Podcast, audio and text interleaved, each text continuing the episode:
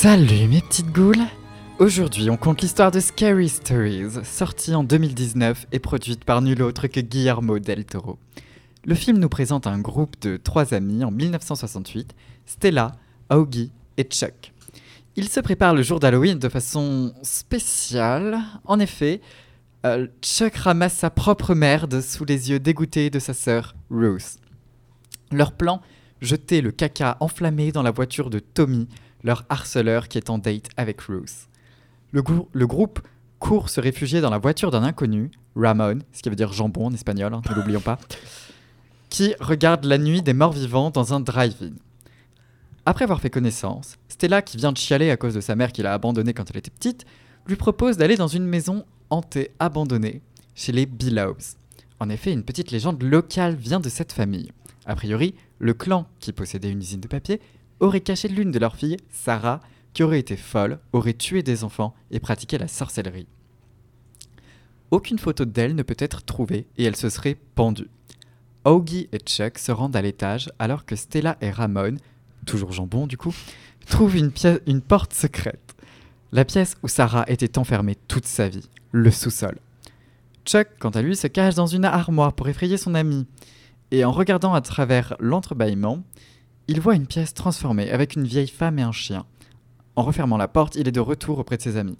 J'espère que vous avez bien retenu ce détail car il ne servira jamais à rien durant tout le film. hein. Stella, de son côté, trouve le livre de Sarah, Les Scary Stories of Sarah. Dedans, on y voit plusieurs histoires d'horreur écrites en sang. Et Stella décide donc de ramener le livre chez elle pour les lire. Mais une fois que les deux duos ont rejoint ceux du bas, ils se font enfermer dans la cave par Tommy qui est venu se venger. Trois gars et une fille enfermés dans la cave. Je n'aurais qu'une chose à dire. Titre. Rousse, qui accompagnait Tommy, se fit enfermer par ce dernier aussi quand elle décida d'aider le groupe de son frère. Personne n'était là pour les libérer, alors notre protagoniste féminin appela Sarah à l'aide, quand soudain la porte fut débloquée. On rappelle que la meuf est censée être morte depuis plus de 100 ans. hein. Tous rentrèrent chez eux, sauf Ramon, qui est SDF et qui rentra chez Sarah pour une soirée torride, plein de passion entre deux adolescents aux hormones remplies. Non, pour lire des histoires écrites en sang, qui parlent de meurtre évidemment. Bon, personnellement, je trouve ça très kinky, hein, mais ça c'est très personnel. Et ils vont lire une histoire en particulier, une qui n'était pas là quelques minutes avant, et dont l'encre slash sang est encore frais. Une histoire qui parle de Tommy. Et pendant que nos deux futurs tourtereaux lisent, on voit le harceleur en direct se faire pourchasser par un vieil épouvantail dans sa ferme avant de se faire planter avec une fourche.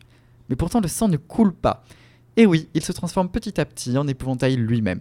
Pas pratique pour du sport de chambre, hein, ça doit être un peu sec. Après une petite enquête, la nuit suivante, une nouvelle histoire s'écrit. The Big Toe, ou en français le gros orteil. Et là, le personnage principal n'est nul autre qu'Ogi. Alors va-t-il survivre? Vont-ils réussir à défaire la malédiction? Quel secret cette ville cache-t-elle? Ça vous le saurez en regardant Scary Stories, disponible sur Amazon Prime.